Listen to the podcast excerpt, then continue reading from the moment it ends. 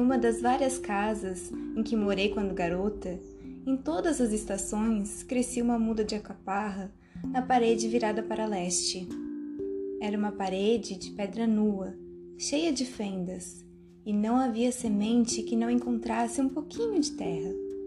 Mas aquela muda de alcaparra, mais do que as outras, crescia e florescia de maneira soberba e ao mesmo tempo com cores tão delicadas que ficou em minha mente uma imagem de força justa, de energia amena. O camponês que alugava a casa para nós ceifava as plantas todos os anos, mas era inútil.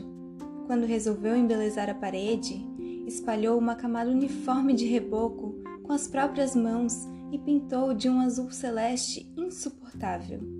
Esperei muito tempo confiante que as raízes da alcaparreira vencessem e, de repente, encrespassem a planície da parede. Hoje, enquanto busco um caminho para parabenizar a minha editora, sinto que isso aconteceu. O reboco rachou, a alcaparreira voltou a explodir com seus primeiros brotos. Por isso, espero que Edicione continue a lutar contra o reboco, contra tudo aquilo que harmoniza através da eliminação que o faça desabrochando teimosamente, estação após estação, livros como Flores de Alcaparra.